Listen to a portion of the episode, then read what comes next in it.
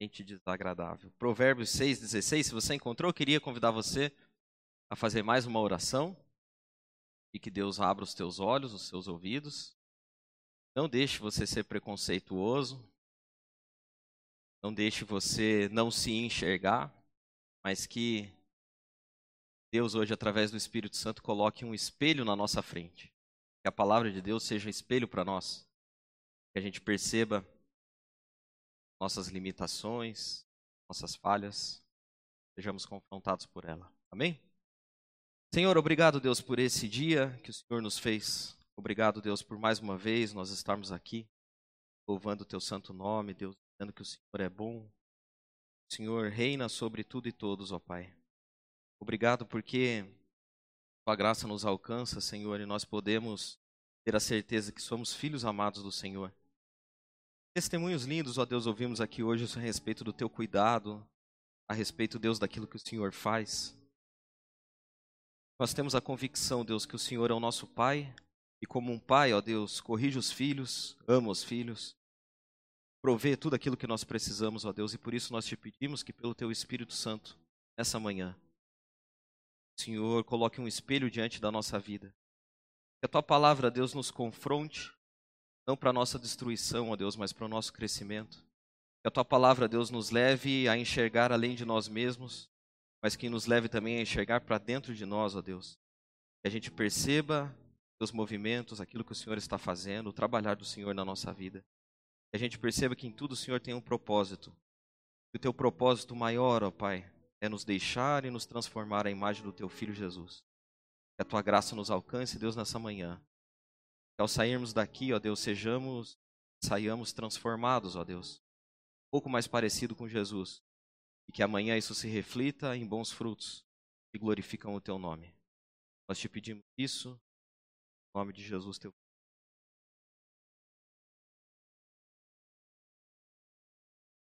Ó, oh, essa série dos provérbios eu acho que vai ser mais difícil do que o Sermão do Monte e mais difícil do que a Academia do. Porque o Salomão pega pesado com suas dicas, fala de um jeito sem cerimônia. Dá a verdade, sabe aquela verdade tipo meme de Facebook, postei e saí correndo? Provérbios é cheio de postei e saí correndo. Provérbios tem um monte de sabedoria que quando você aplica assim, de verdade, você fala, cara, isso aqui é difícil demais. E é interessante, eu me identifico muito com Salomão. Logicamente que não na sabedoria, nem na beleza. Mas Salomão era sincero e Salomão tinha uma característica que eu acho excepcional. Ele tinha capacidade de falar coisas que ele mesmo não conseguia fazer. Porque a gente pensa assim, não é errado pensar assim, mas a gente pensa assim, ó, para eu falar tal coisa, eu tenho que ser o o expert naquela coisa. Eu tenho que estar tá fazendo tudo, eu tenho que ter 100% nisso, porque senão vira hipocrisia. É o sujo falando do mal lavado. E isso é verdade.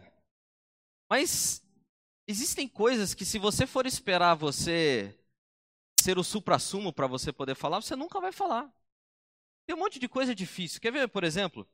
Salomão dava alguns conselhos que você fala assim: Nossa, Salomão.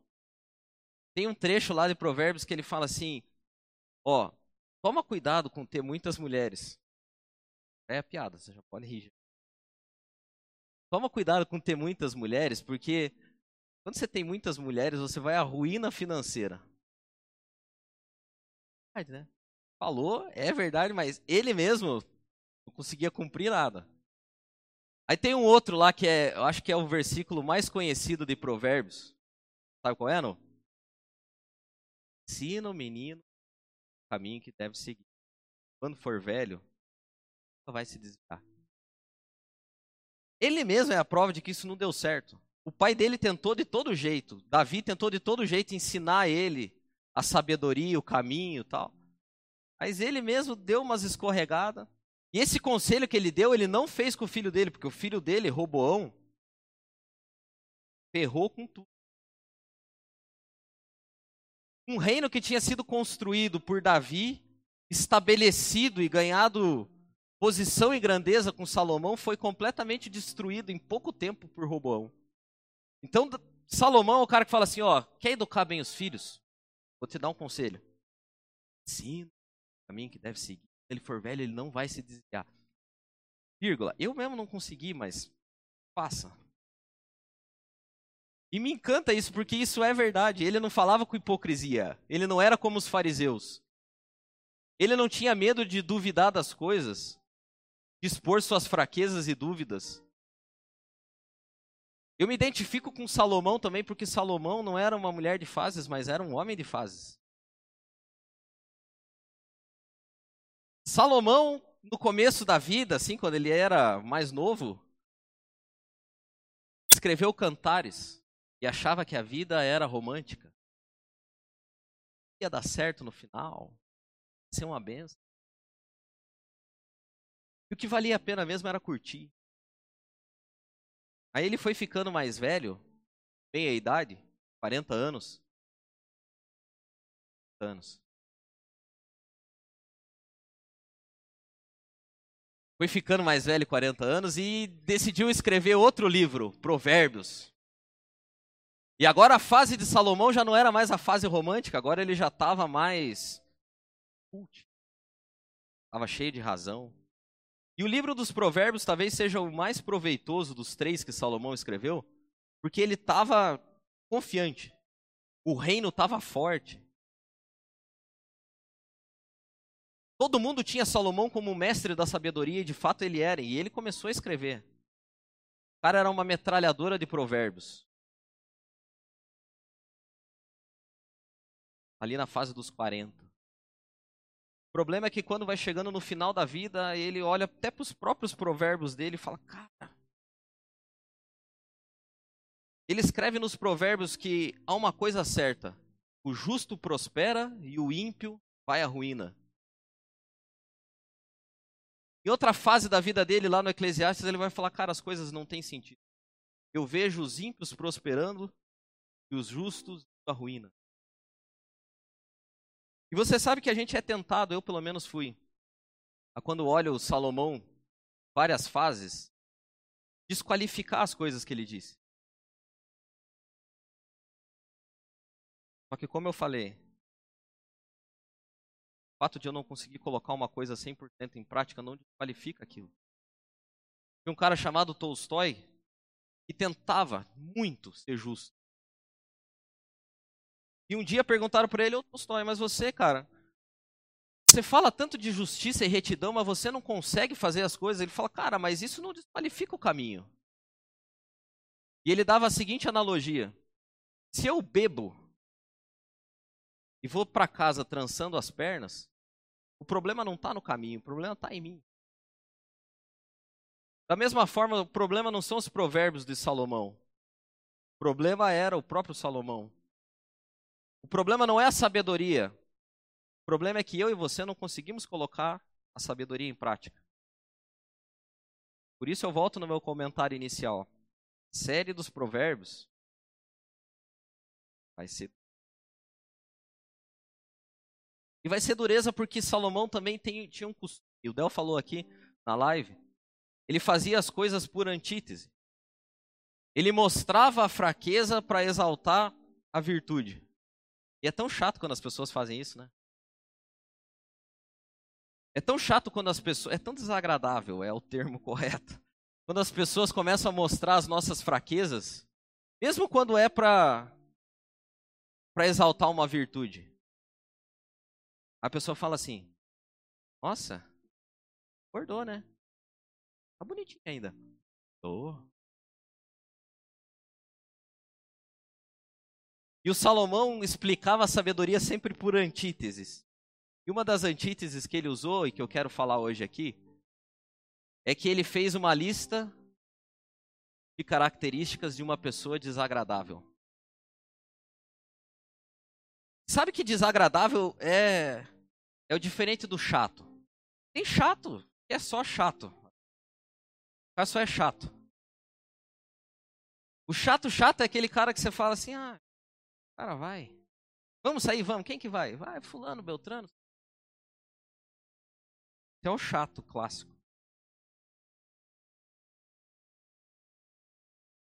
Mário Quintana falava que tem dois tipos de chato, né?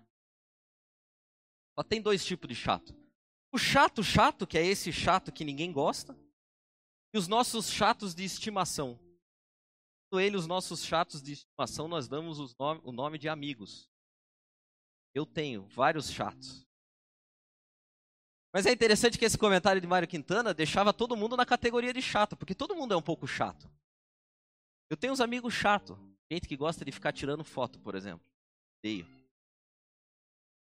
Hashtag odeio. Aí nós estamos passeando num lugar bem legal. Pera, pessoal, vamos parar, todo mundo vai tirar uma foto. Eu não vou tirar foto. Não, mas não vamos postar, não. Quem quiser ver, que venha. Tem amigo chato que não entende que, por exemplo, eu preciso tirar cochilo depois do almoço, que senão eu fico cansado. Eu gosto de acordar cedo e sair cedo para fazer as coisas. Gosto de acordar tarde.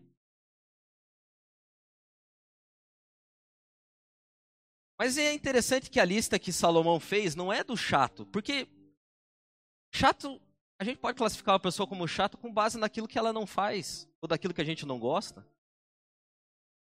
Salomão foi mais além, ele fez uma lista de pessoas que são desagradáveis. Pessoas desagradáveis são aquelas que têm a capacidade de transformar tudo coisa complicada, difícil de fazer.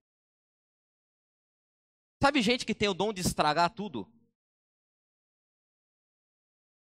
O rolê tá legal, o desagradável chega e arruma confusão, alguma coisa dá errado e ele estraga tudo. O churrasco de família tá bacana, o desagradável chega e lança um assunto polêmico na mesa. Desenterra coisa de lá não sei da onde e depois vai embora.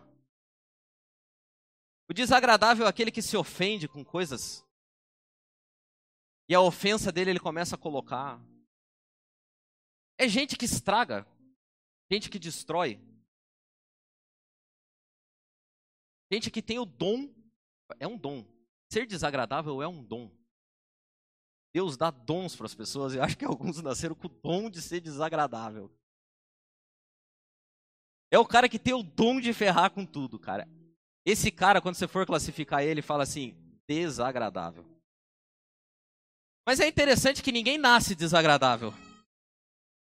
Ninguém nasce desagradável. A gente vai ficando desagradável a gente vai se tornando desagradável. Ser desagradável é construir uma personalidade. E você sabe que todos nós, talvez você não se ache, mas eu vim aqui para declarar sobre a tua vida hoje, irmão. Amém? Amém. Você é desagradável. Pelo menos um pouquinho desagradável. Ou se você não é totalmente desagradável, você tem momentos de desagradável. Certamente alguém já olhou para você e falou: "Ai, desagradável, que desnecessário. Chato". Eu achei uma frase interessante aqui porque a gente não consegue, a gente não consegue. Ninguém em sã consciência vai falar assim: "Sou uma pessoa desagradável mesmo, viu? Sou incrivelmente desagradável". A Demi Moore, há um tempo atrás, escreveu numa entrevista, deu uma entrevista, e ela disse o seguinte: Sabe que agora só, só agora, no final da vida, eu estou descobrindo que eu não sou uma pessoa amável. Eu não mereço ser amada. Tem coisas erradas. Hein? No final da vida, eu estou descobrindo o seguinte: o desagradável, cara. Porque o desagradável de verdade, ele não ele não sabe que é desagradável. Por isso que eu vim aqui hoje, falei para você orar, pedindo que Deus coloque um espelho na tua frente, porque pode ser que a gente no final disso aqui uma pessoa desagradável, cara. E Salomão fez uma lista do que torna uma pessoa desagradável. Ele escreveu em categorias. Separou, como ele sempre faz, ele é, ele é meio sórdido. Assim separa as coisas. Separou em categorias. Se você está com Provérbios capítulo 6, versículo 16, eu queria que você lesse aí comigo. Só que o que é mais interessante é que essa lista que Salomão escreveu não é a lista dele. Não é a lista das coisas que ele acha chato, por exemplo, que nem eu que não gosto de ficar tirando foto. Ele fez uma lista de coisas desagradáveis, mas essa é a lista de Deus. Poucas vezes na Bíblia você vai achar Deus falando de listas de coisa que ele acha chato. Essa é uma das vezes que você vai achar. Então, Provérbios capítulo 6, versículo 16 diz o seguinte: Estas seis coisas o Senhor odeia, e a sétima ele abomina. Estas seis coisas o Senhor odeia e a sétima ele abomina. Cara, fica de cara totalmente. Olhos altivos, língua mentirosa, mãos que derramam sangue inocente, coração que maquina pensamentos perversos, pés que se apressam para correr para o mal, a testemunha falsa que profere mentiras. E essa é a sétima, que ele corta a relação total. E o que semeia contenda entre os irmãos. Olhos altivos, línguas, língua mentirosa, mãos que derramam sangue inocente, coração que maquina pensamentos perversos, pés que se apressam para a correr para o mal, testemunha falsa que profere mentiras. Eugene Peterson traduziu por língua mentirosa e boca cheia de falsidade. E o que semeia contenda entre os irmãos. Esse aqui é o resumo e a síntese de gente desagradável aos olhos de Deus. Sabe que analisando essa lista a semana inteira, algumas coisas aconteceram comigo. A primeira delas é que eu descobri que eu sou desagradável. Porque quando você passa o olho assim por esse texto, você, você passa meio rapidão, você fica, você fica bem com você mesmo. Olhos altivos. pés que caminham para caminho pro... é. Devo ser. Semear contenda entre irmãos? mentirosa, boca cheia. Então, quando você está lendo Provérbios no ônibus, assim, capítulo 6, você passa e fala, não, estou bem. O problema é que quando você vai ler o Provérbios, ler lido mesmo, assim, ler, reler, pensar o que significa, Cara, desagradável. E é incrível que essa lista bate com a minha lista de pessoas desagradáveis. Eu também não gosto desse tipo de gente. Só que estranhamente, às vezes eu sou esse. Tipo. Eu não gosto de gente que fala mentira.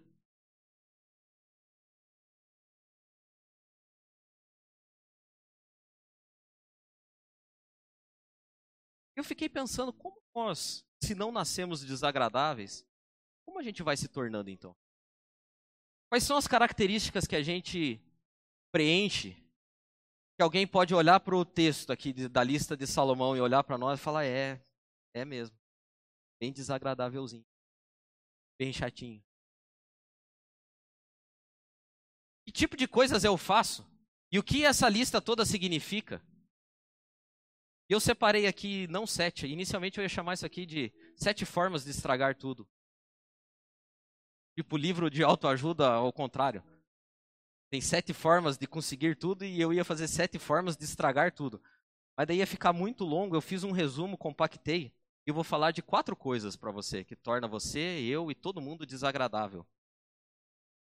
Esse é o espelho que vai entrar hoje aqui para você. Então, como vamos nos tornando desagradáveis? Primeira coisa, versículo 17. Olhos altivos. Você tem olhos altivos? Você sabe o que são olhos altivos? Para que usar esse tipo de linguagem, né? Olhos altivos.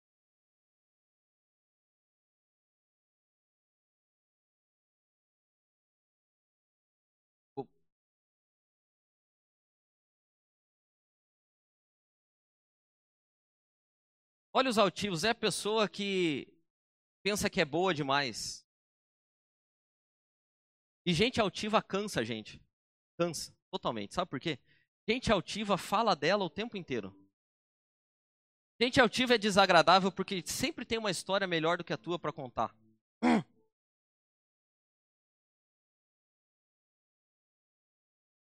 É, eu quebrei a perna. Nossa. Eu então. Cara, eu então é tipo. É o. É um atestado de gente altiva, é gente que fala constantemente e eu então.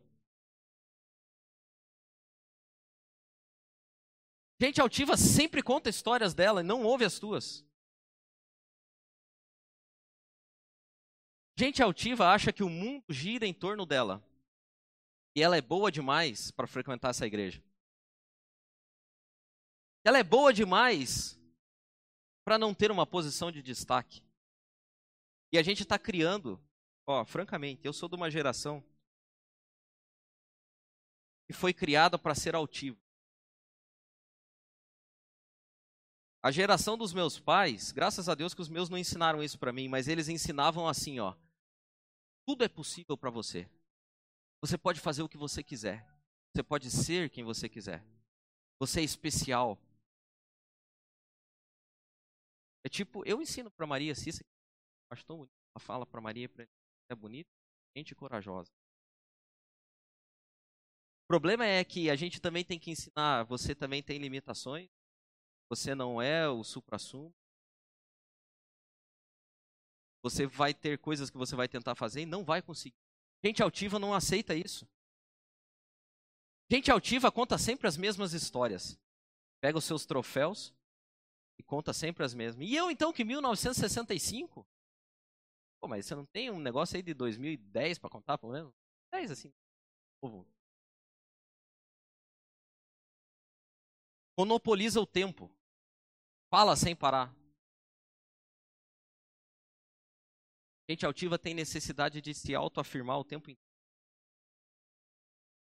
Provérbios capítulo 30, versículo 13, vai dizer que há pessoas que são tão orgulhosas que olham os outros com desprezo. Gente altiva às vezes não fala, mas pensa quando você está contando uma coisa. Você já pensou isso de alguém? Alguém conta uma história e você fala assim, nossa, acho que tá. Você não fala, né? Mas você pensa. Formar, mas Alerta de altivismo. Ou para você. E sabe que a altivez vai roubando a nossa capacidade de raciocinar, perceber o mundo ao nosso redor? E nos leva a um final que é trágico. A gente se basta. Gente altiva se basta. Não precisa de ninguém. Não precisa da opinião de ninguém. E aí acha que está tão bem e fala assim: olha, o que você fala para mim, eu tô, tô nem aí. A tua opinião não me importa. E isso é temeroso. Você pega Apocalipse capítulo 3, tinha uma igreja que era assim. A igreja de Laodiceia dizia: Eu sou rica e não me falta nada. Tenho tudo em abastança. Só que o anjo que estava escrevendo, o próprio Jesus, dizia o seguinte: fala para ela que ela pensa que é rica, mas ela é digna de compaixão, miserável, está nu, cega e é pobre. Só que está tão altiva que não consegue ver. É desagradável. Eu fui para a Bíblia e eu achei um exemplo de pessoa altiva assim. Caim era altivo. Caim mata Abel e Deus chega para ele dando a oportunidade para o feliz se reabilitar. Toda vez que Deus pergunta uma coisa para mim para você, não é porque ele não sabe a resposta, é porque ele está dando a chance de você saber a resposta. Deus sabia exatamente o que Caim tinha feito com Abel que Deus estava fazendo era dar a chance para Caim admitir, pedir perdão e se arrepender. E Deus chega para Caim e fala: Caim, cadê o Abel? E o altivão responde o seguinte para Deus: Por acaso agora eu sou o guardião dele? Ainda quis tirar com a cara de Deus. Gente altiva tira com a cara de Deus. É desagradável porque Deus, Deus não suporta gente altiva. Provérbios diz que a soberba e a altivez precedem a queda. E Deus dá graça aos humildes, mas resiste completamente aos soberbos. Se você não deseja ser desagradável, olhe para dentro de você e veja se não tem pelo menos um traço de altivez. Deus não suporta a gente. O apóstolo Paulo escrevendo aos Coríntios, ele diz que nós precisamos lutar contra a altivez. Ele diz assim: porque as armas da nossa milícia não são carnais, e sim poderosas em Deus para destruir fortalezas, anulando os sofismas, as coisas que a gente acha que são certas, e toda altivez que se levanta contra Deus. É preciso lutar contra a altivez. Nós somos naturalmente altivos. Somos naturalmente orgulhosos, naturalmente metidos. Se a gente não cuida, aos poucos a gente vai ficando que nem esse cara. Esse cara virou uma caricatura. É um personagem. É um desagradável, faz a menor questão de mudar. É altivo por natureza. Segunda coisa que nos torna desagradável: mentira. Eu vou falar um negócio para vocês. Eu tenho dificuldade, cara.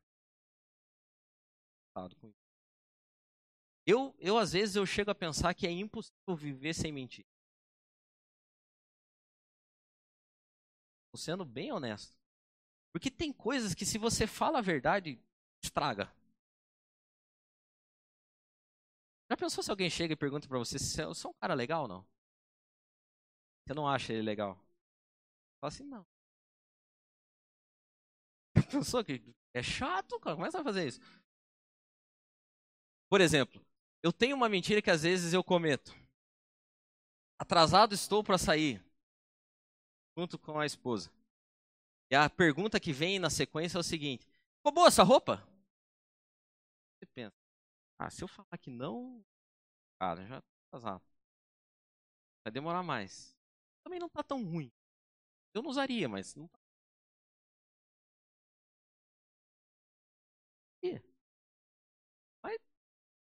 Tá bom, tá bom, não, tá bem bom.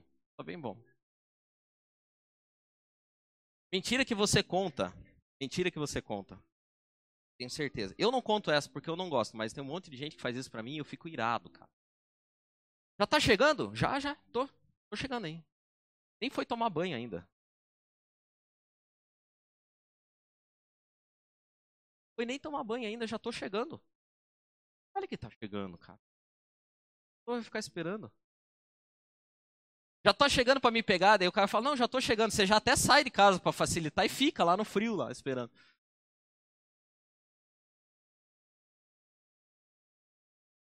O problema é que a gente pensa assim, eu penso, cara, que é impossível viver sem mentir. Mas não é impossível. Só é complicado, mas não é impossível. O problema é que a verdade é a base de todo relacionamento sadio. Não tem como você ter um bom relacionamento e ser um mentiroso. E quando você olha ali o Provérbios, você pensa assim: não, mas eu não sou mentiroso. Porque a gente sempre pensa em grandes verdades.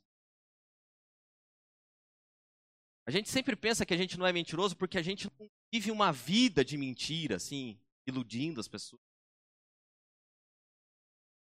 Mas o problema é que a questão não são aquelas verdades subjetivas que dependem do teu entendimento e do meu. Uma pessoa desagradável é aquela que mente nas pequenas coisas para respostas objetivas e precisam de uma perguntas objetivas que precisam de uma resposta objetiva. Do tipo: Onde é que você estava? Onde é que você foi ontem à noite? Você já pagou a conta? Você já está chegando? Você estudou?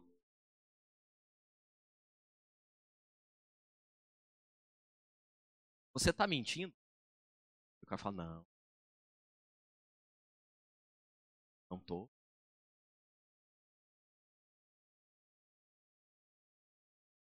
Por que, que você chegou atrasado? Quando eu vejo aqui pessoas desagradáveis da lista de Deus, vejo pessoas que vivem uma vida de mentira. Vejo pessoas que têm uma vida de pequenas mentiras. Faça um teste amanhã. Perceba quantas vezes você vai mentir.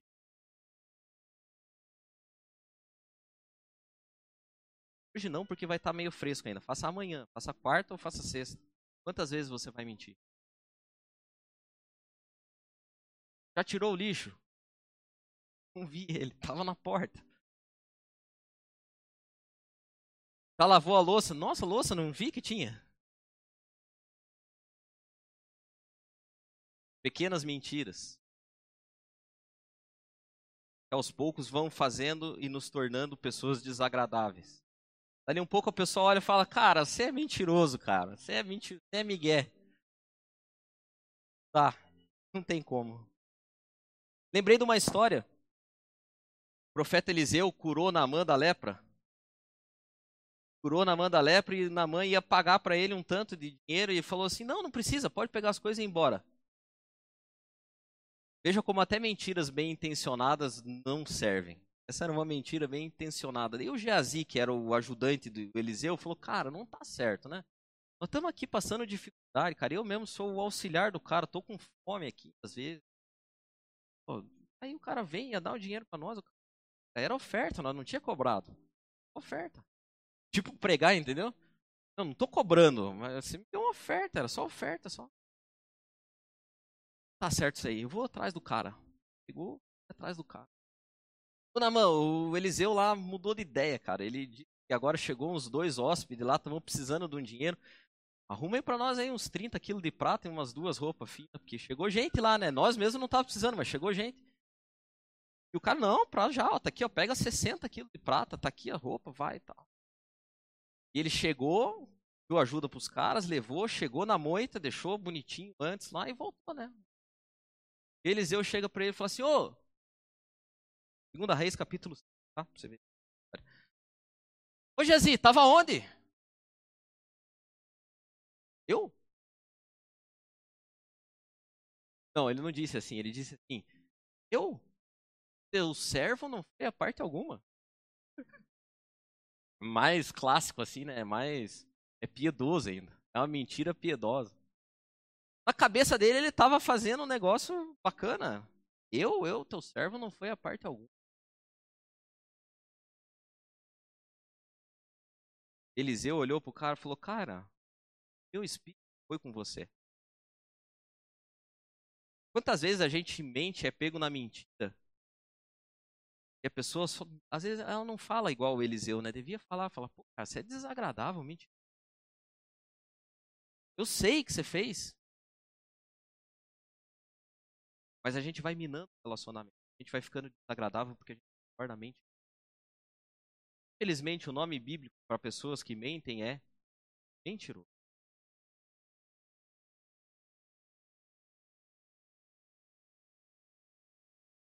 Outro ponto.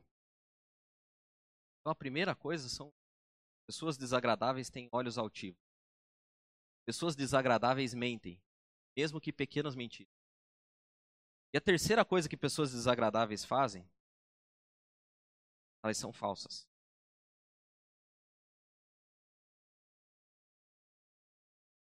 6, versículo 19, a Bíblia a mensagem traduziu: boca que mente é cheia de falsidade. Abraham Lincoln disse que é possível enganar a todos por algum tempo. E alguns o tempo todo. Mas é impossível enganar todos o tempo inteiro. Cedo ou tarde, uma pessoa falsa acaba se mostrando. E a pessoa falsa, quando se mostra, totalmente desagradável. Cara, acho que esse aqui é uma das coisas mais desagradáveis. Olha o que Jô Soares falava de gente falsa. É incrível. Tapa na cara da falsidade. Gente falsa não fala, insinua. Não conversa, gera intriga. Não elogia, adula. Não deseja, cobiça. Não colabora, interfere. Não participa, se infiltra. Não sorri, mostra os dentes. Não caminha, rasteja pela vida sabotando a felicidade alheia, sobrevivendo dos seus restos.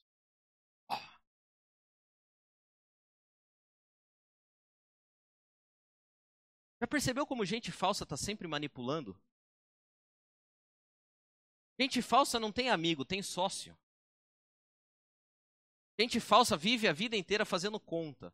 Do tipo, cara, o que será que eu posso ganhar com esse negócio aqui? Gente falsa chega numa igreja e procura as pessoas mais bem-sucedidas. O interesse dela é, né, vou precisar um emprego. Quem que é o cara aqui do RH? Você é amigo do Gente falsa mede relacionamentos em lógica do ganho ou perco. Gente falsa fala uma coisa para você e fala outra coisa para outra pessoa. E é tão engraçado, cara, como às vezes a gente é, é, é um. Como a gente é bobo. A gente fala as coisas para as pessoas e as pessoas falam do jeito delas para outra pessoa. E aí você vai conversar com a outra pessoa e a pessoa fala, nossa, tal coisa. Não, não é gente boa, ele é falso mesmo.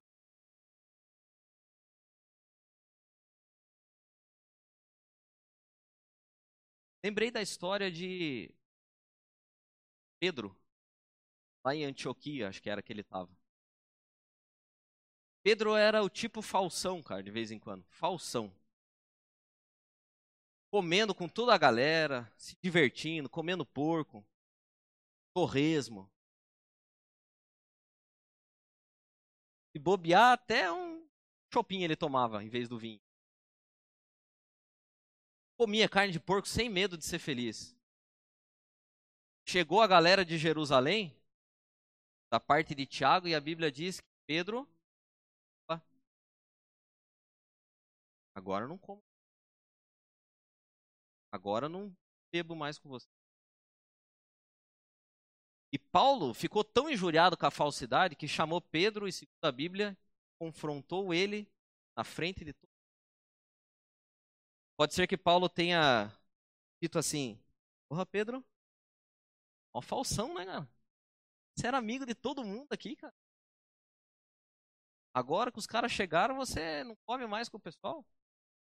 Você é judeu e nem você consegue viver como judeu, como é que você quer que os outros. Cara, para com essa falsidade tua. É amigo teu que só é amigo aqui na igreja. Fora da igreja não posso ser visto com você. Vai ficar chato para mim. É gente que no trabalho diz uma coisa para você e diz outra coisa pro chefe. É gente que arma a cama para te pegar. Te induz ao erro Eu estou falando assim, é gente que faz isso para ficar bem agradável, tá? Mas o objetivo final é que você perceba a situação. Não é capaz de você sair daqui como uma vítima. Como tem gente mentirosa do meu lado. Os falsos, então, parece que eu estou no Paraguai. Mas o objetivo não é esse, tá?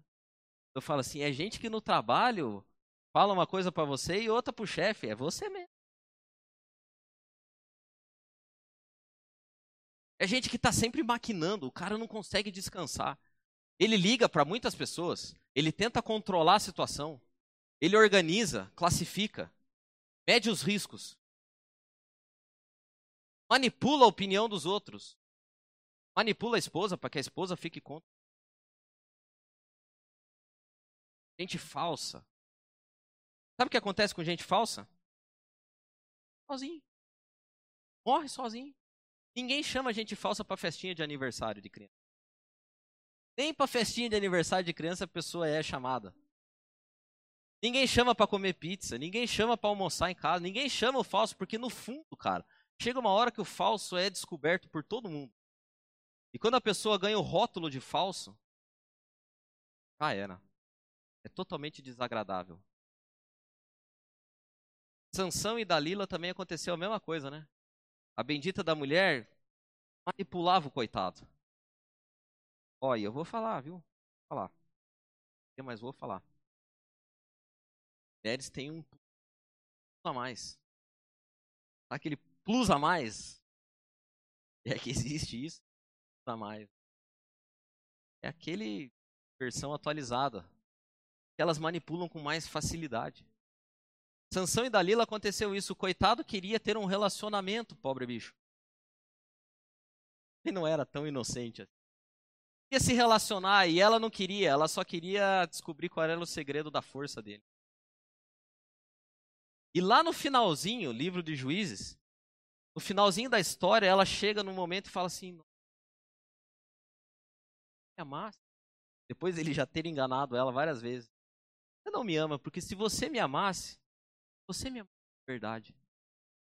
Qual o teu segredo? Falciane total.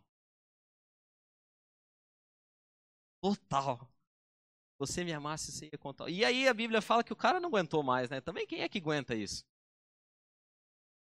Fala, ó, meu segredo é que cortaram meu cabelo. Cortar a raiz? Fato mesmo. E a Bíblia diz que é triste. Mas a, pela falsidade que foi empregada na vida de Sansão, ele morreu, cara. Morreu. Tem vezes que é tanta falsidade que a gente morre mesmo. Ele morreu. Ele perdeu as forças. Foi preso e morreu. Por isso, gente falsa. Mais do que isso. Seja falso. Tem algum traço de falsidade? Hoje, olhe para os seus relacionamentos e perceba se você tem interesses não são são listas. Relaciona com as pessoas base naquilo que elas podem oferecer para você. E por último, porque meu tempo já foi. Porque a sétima coisa, seis o Senhor detesta, mas a sétima ele abomina. Sabe que tipo de gente é mais desagradável para Deus? Semeadores de discórdia. Quando você lê na Bíblia assim, semeador de discórdia, você fala, cara, não sou. Eu olho e falo, não sou. Mas eu fui atrás da característica principal de um semeador de discórdia. Sabe qual é?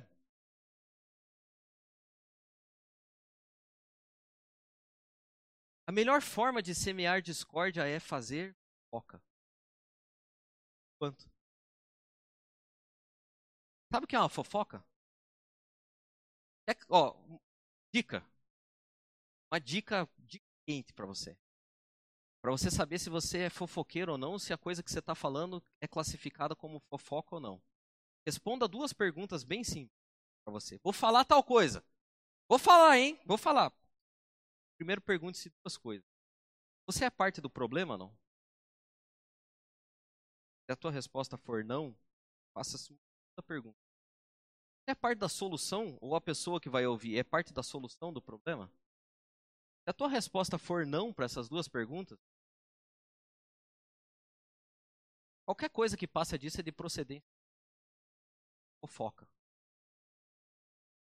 Se você vai falar algo a respeito de alguém e você não é parte nem do problema e nem da solução, só pode ser classificado como. E é incrível, mas a Bíblia diz fofoca, que é o atributo daquele que semeia discórdia, é o pecado que Deus mais detesta, característica desagradável que Deus mais odeia. Provérbios 16, 28 diz que os maus provocam discussões, e quem fala mal dos outros separa os maiores amigos. Eu aprendi com a Cis. Ela me ensinou uma palavra em hebraico.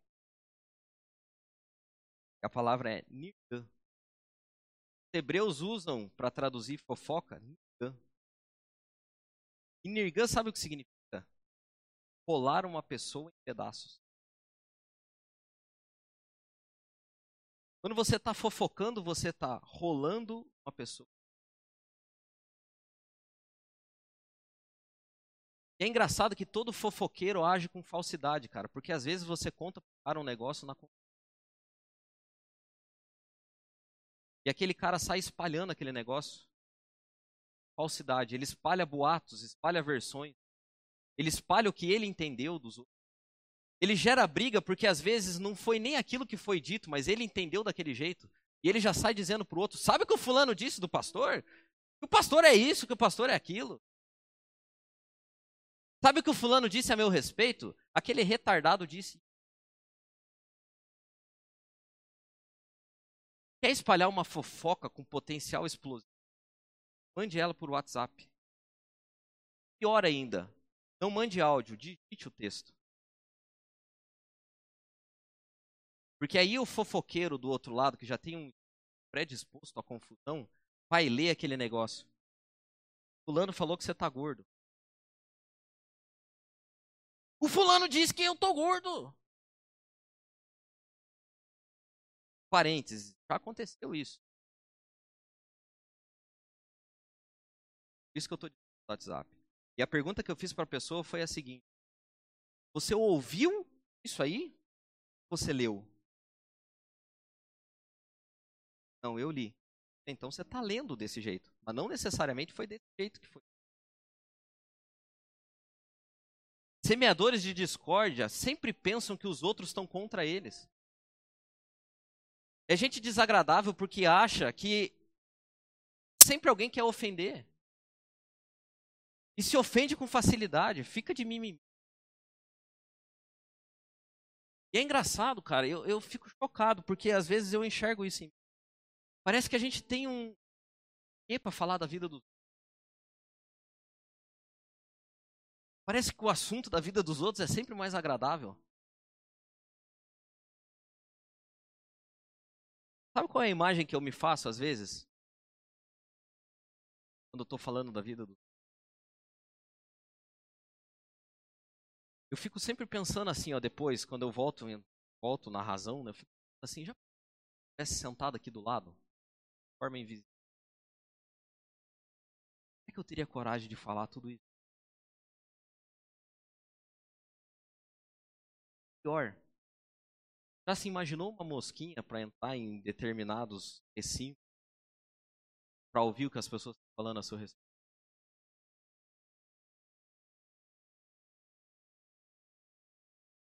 Tem gente que faz fofoca anônima. Ah, pela irmã.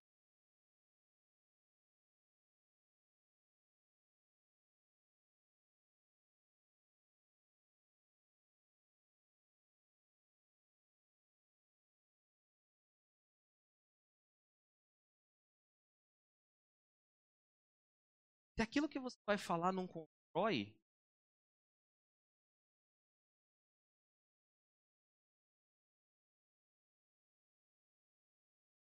tenha paciência da mesma forma que você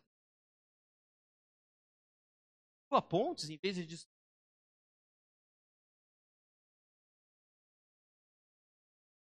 E lembrei para terminar. Eu gosto do Antigo Testamento por razão. No Testamento Deus interferia assim, eu acho que se ele fizesse assim hoje nós estava tudo errado, cara.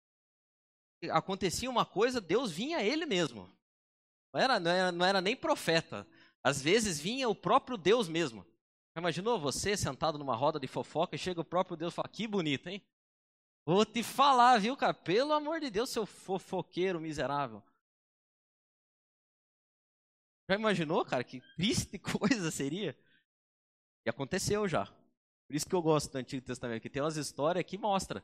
Deus não vem mais, mas a vontade é grande. Números capítulo 12. Moisés decidiu, sabe lá Deus por quê, mas ele devia ter suas razões, casar com uma mulher da Etiópia. Nada a ver com eles lá. E casou com a mulher da Etiópia. Sabe o que aconteceu? Miriam, a fofoqueira, se juntou com Arão, o fofoqueiro, Números capítulo 12. Pode ler depois, não estou inventando a história. E a, a conclusão que eles chegaram foi a seguinte: a Bíblia é bem clara que eles chegaram a essa conclusão depois que Moisés casou com a mulher da Etiópia. Eles estavam fofocando e indo o povo também a fofocar. Eles falaram olhando para Moisés: será que Deus fala mesmo com Moisés? E será que Deus fala só com ele? Porque nós também estamos aqui. Semear uma contendazinha aqui. E a igreja. Falar mal do pastor. Falar mal do. Falar mal do irmão. Será que Deus fala só com ele? Fala com nós também.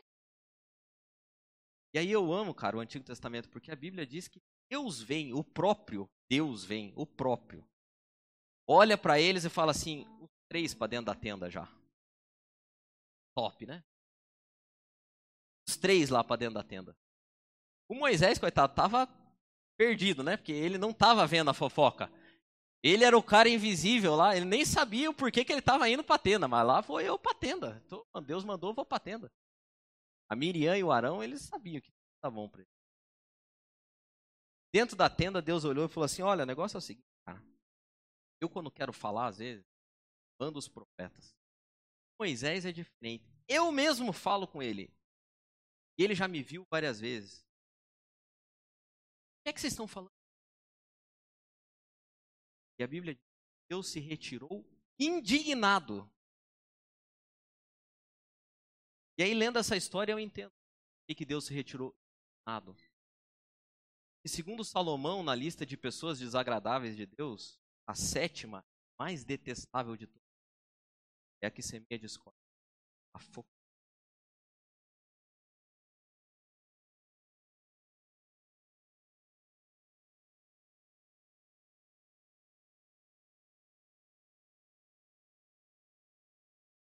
Sabe qual é o pecado mais comum, acho, desses aqui? Primeiro é mentira.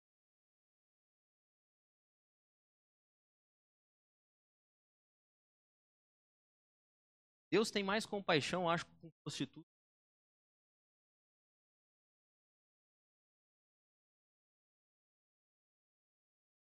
Mas o interessante é a antítese está só triste. Nasceu desagradável, cara. Nasceu mentiroso. Quem nasceu altivo. Quem nasceu falso e nem semeando discórdia entre os. A gente vai, vai se tornando isso. A bênção de tudo e o objetivo dessa série, o nome dela mesmo é que é possível aprender a viver de um jeito diferente. É possível você olhar para dentro de você hoje, fazer uma reflexão profunda. E não como uma arma, mas que como um espelho que você não aponte o dedo a outros, mas que você aponte o espelho a você mesmo.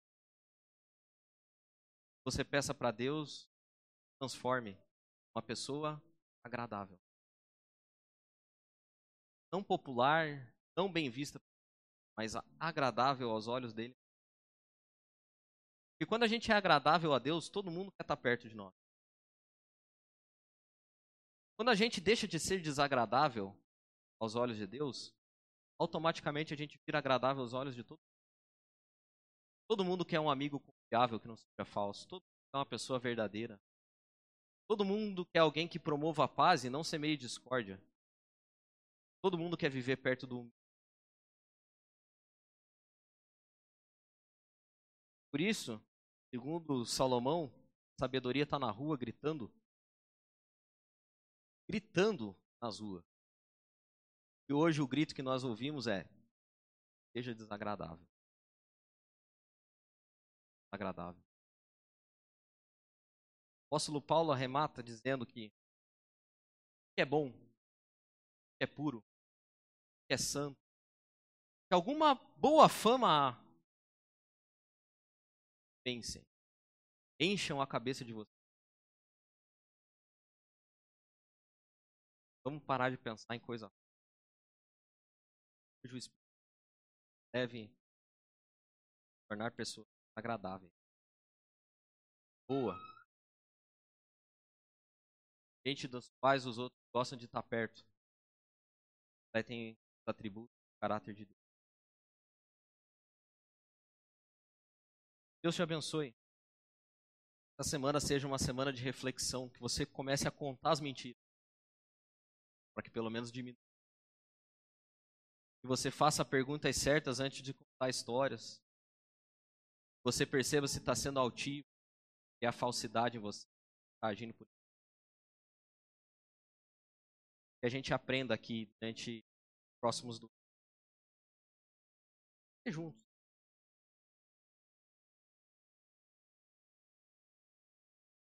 Deus pode nos transformar em pessoas boas de Deus, agradável.